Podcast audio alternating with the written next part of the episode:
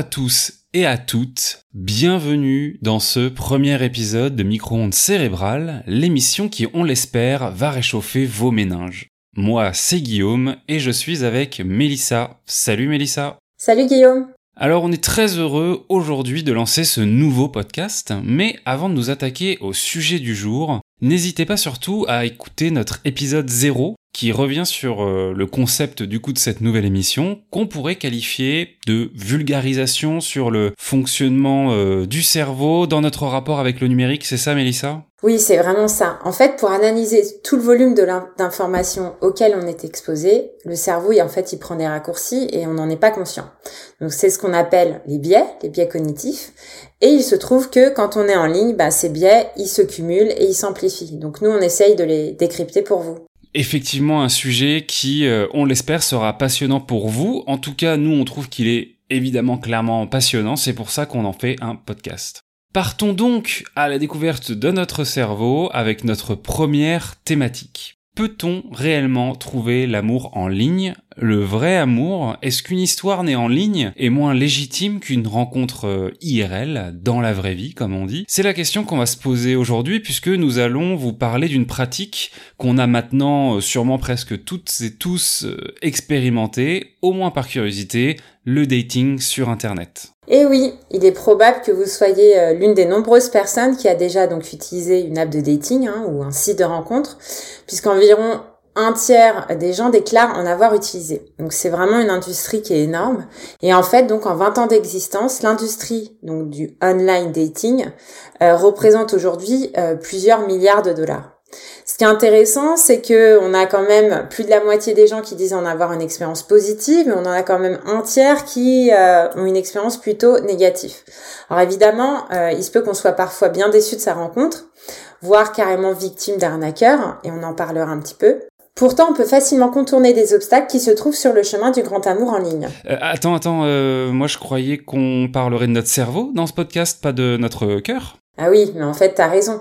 Euh, l'amour euh, fait effectivement battre notre cœur, mais c'est quand même bien au niveau du cerveau que les stimuli sont d'abord analysés pour ensuite aller provoquer nos sensations, nos émotions, notre sentiment amoureux.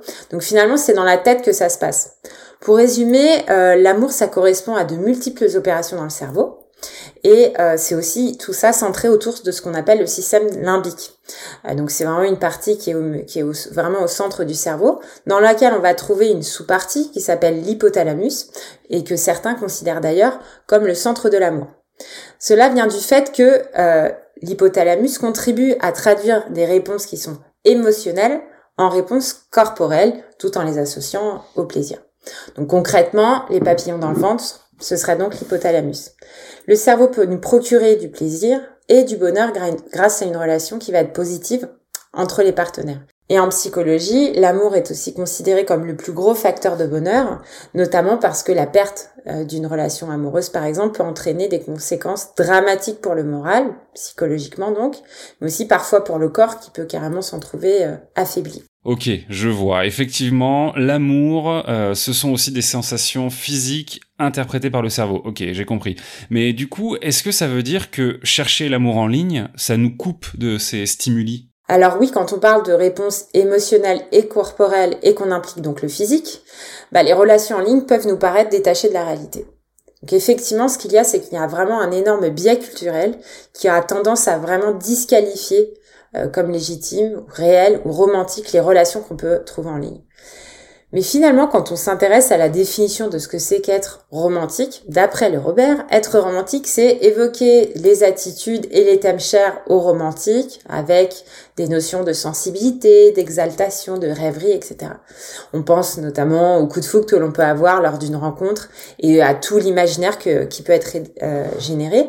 Mais finalement, l'environnement en ligne se prête à ça, se prête à la rêverie, se prête à la suggestion, se prête à nourrir l'imaginaire. Pourtant, euh, bah moi j'ai l'exemple d'une copine euh, qui euh, m'a tout de suite dit ah mais nous euh, quand on s'est rencontrés c'était pas romantique parce qu'elle l'avait rencontré en, en ligne. Donc on voit que il y a vraiment des biais à ce niveau-là. Ah c'est clair que même si ça commence à bien se démocratiser, en tout cas de mon point de vue, j'ai l'impression que c'est encore assez dur d'être fier de rencontrer son ou sa conjointe en ligne.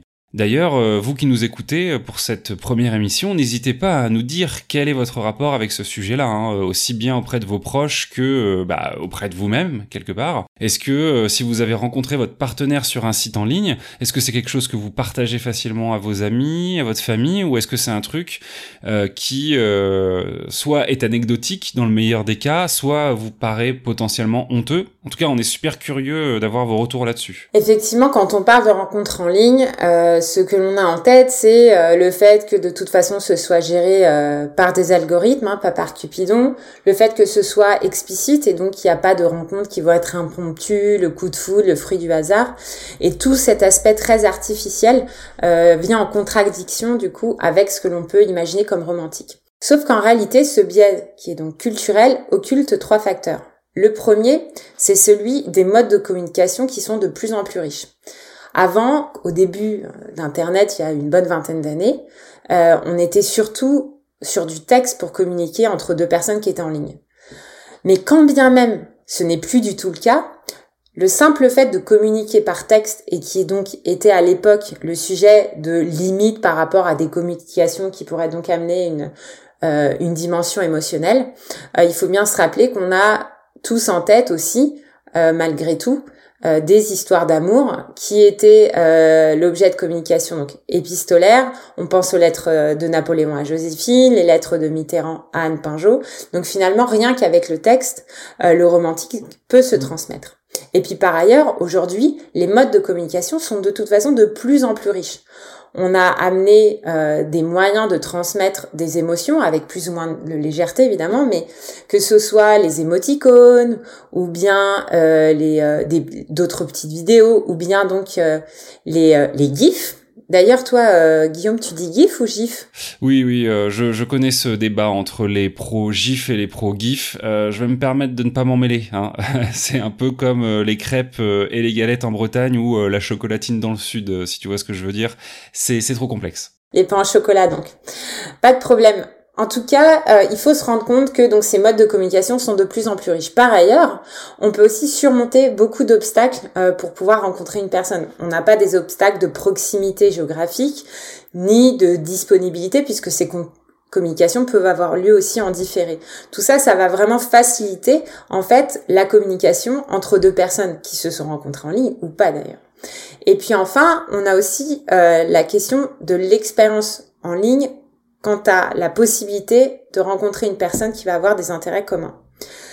Les intérêts communs, c'est euh, l'un des, facteurs les plus importants pour qu'une relation entre deux partenaires puisse perdurer dans le temps.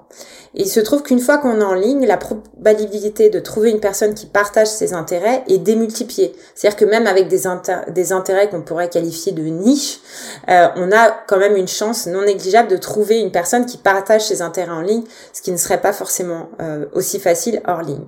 Donc on a des modes de communication riches qui vont aussi nous aider à surmonter des obstacles de proximité, de disponibilité.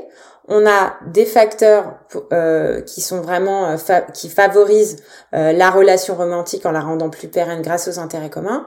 Et puis on a aussi l'effet de désinhibition en ligne, puisqu'en fait en ligne le fait qu'il n'y ait pas cette pression sociale permet aux personnes d'être plus vraies. Les études ont déjà démontré que les gens avaient tendance à être plus sincères, plus authentiques et plus spontanés en ligne parce qu'ils n'avaient pas l'impression de prendre les mêmes risques que quand ils se trouvaient hors ligne. Donc finalement, si je résume, les vraies rencontres amoureuses en ligne, elles sont tout aussi valables que les autres. En fait, euh, on a des interactions qui sont tout aussi riches, voire même plus riches avec les nouveaux moyens de communication qui, tous les jours, inventent de nouvelles manières de devenir complices finalement. Et le fait qu'on puisse plus facilement accéder au centre d'intérêt euh, des personnes avec qui on échange, euh, va faire que du coup on va maximiser quelque part notre compatibilité avec eux. Donc ces deux éléments bah, font qu'on peut comme ça facilement entamer une relation qui va être très rapidement et dès le début d'une grande sincérité. Du coup, bah, j'ai envie de dire euh, let's go, on y va, non? Euh, On conseille nos auditeurs et nos auditrices d'aller euh, sur les apps de dating sans souci, quoi. Alors déjà, Guillaume, on ne sait pas si ces personnes sont déjà engagées dans des relations. oui, effectivement, c'est vrai. Donc effectivement, les barrières que l'on se met par rapport à l'aspect romantique des relations en ligne ne sont pas réellement justifiées. Mais il faut faire attention à une chose, c'est ce qu'on appelle le biais d'optimisme. En fait, le cerveau est tellement motivé à l'idée de trouver un partenaire que l'on fait face à ce biais et ce biais, il va consister à négliger des signaux négatifs associés à une expérience sur laquelle on se projette positivement. En gros, ce que ça fait, c'est que le cerveau, il va nous rassurer quant à l'avenir, même si euh, clairement il a des signaux qui devraient élever sa méfiance. Et ça, ça va donc permettre à des arnaqueurs de s'en prendre aux victimes qui cherchent l'amour. Ah oui, c'est beau l'amour, mais c'est sans compter sur la fameuse nature humaine qui malheureusement arrive même à détourner les plus nobles des sentiments. Mais ça, ça va être une autre histoire euh, qu'on verra dans un prochain épisode avec la deuxième partie de ce sujet consacré au dating. Merci Mélissa, c'est la fin de ce premier épisode de Micro-ondes cérébrales. On espère qu'il vous aura plu. Surtout, n'hésitez pas à partager sur les réseaux sociaux vos anecdotes de date en ligne ou en tout cas ce que ce sujet provoque chez vous. Est-ce que vous êtes convaincu? Est-ce que vous êtes revenu de ces applications en ligne et que du coup aujourd'hui vous y croyez plus trop? Ou au contraire, est-ce que vous avez commencé une belle histoire d'amour grâce à ces applications? On est super curieux de tout ça et de voir aussi comment tous ces biais s'expriment euh, dans la vraie vie et de savoir finalement si votre cerveau euh, a été un allié ou pas dans euh, toutes ces situations. N'hésitez pas non plus à partager cet épisode et à lui mettre évidemment euh, les 5 petites étoiles qui vont bien, que ça soit sur Apple Podcast ou sur Spotify. Vraiment, euh, c'est ce qui aide le plus le podcast à trouver le chemin vers d'autres oreilles. Alors oui, dit comme ça, euh, ça fait un peu bizarre, mais la réalité c'est ça, on se lance, donc plus on sera écouté, ben, plus on aura la motivation de continuer, et puis nous, ben, voilà, ça nous plaît aussi de partager ça avec le plus grand nombre, évidemment. Vous pouvez aussi aller faire un petit tour sur notre site en description de ce podcast, vous y trouverez notamment la transcription complète de cet épisode, ainsi que des liens vers les concepts clés dont nous avons parlé dans cet épisode. En tout cas, euh, nous, on se retrouve dans deux semaines pour, euh, bah, comme je le disais, la deuxième partie de cette thématique. Cette fois, on va tâcher de vous donner des tips pour justement aider votre cerveau, notre cerveau, à euh, ne pas se faire avoir quand il tombe amoureux. Allez, salut Salut